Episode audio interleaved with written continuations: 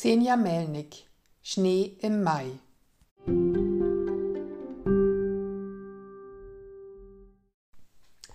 Ausgerechnet die Hafenstadt Magadan im äußersten Nordosten Russlands zum Mittelpunkt von neuen Erzählungen zu machen, ist zumindest ungewöhnlich. Schließlich bieten St. Petersburg oder Moskau die weitaus prachtvollere Kulisse.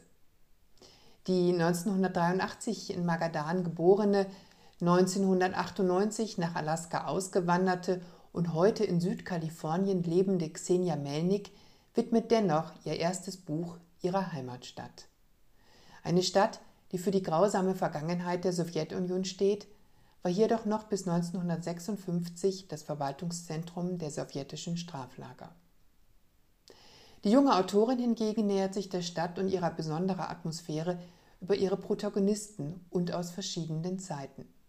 Da ist Tanja, die 1975 auf einem Flug zurück aus Moskau auf die Probe gestellt wird, ihren Pflichten als Mutter und Ehefrau zu folgen oder ein Abenteuer zu wagen. Oder Tolik, der 2012 sein Glück in einem Wohnkomplex zwischen Palmen und Swimmingpools im sonnigen Kalifornien fand – aber durch einen Anruf seines einst besten Freundes Toljan an die gemeinsamen Tage in Magadan erinnert wird. Tage, an denen sie hoch in den Bergen Ski fuhren und auf die Stadt hinabblickten, diesem weißen Zündholzschachtel-Labyrinth, eingebettet in schneeleopardenweiße Berge. 1958 sucht Olja die große Liebe und strandet als Ehefrau im von Vulkanen umgebenen Petropawlowsk-Kamtschatski in Kamtschatka. Besonders berührend und eine der längsten Schilderungen des Erzählbandes ist das Schicksal des Opernsängers Markin, der einst als Strafgefangener in die Stadt kam und blieb. Die freche Asik, die in Rumba 1996 in bester Lolita-Manier ihrem Tanzlehrer den Kopf verdreht, zeigt die jugendliche Seite der Stadt. Xenia Melniks Erzählungen sind zarte Geschichten, mit viel Erzählfreude und voller Liebe zu ihren Hauptfiguren. Durch sie gewährt die Autorin einen tiefen Blick in die Seele der Menschen ihrer Heimat.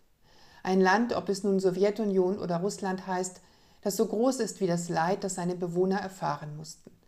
Indem die Autorin die Geschichten in verschiedenen Jahrzehnten ansiedelt, dabei allerdings nicht chronologisch vorgeht, gelingt ihr ein kleines Meisterstück. Der Lesende taucht ein in immerwährende Träume und Sehnsüchte, sowie einen Alltag ganz unterschiedlicher Menschen, Kinder ihrer Zeit, deren Befindlichkeiten wir noch heute nicht immer ganz verstehen. Wer sich jedoch mit ihren Protagonisten anfreundet, kommt ihnen auf poetische und fast zärtliche Weise näher.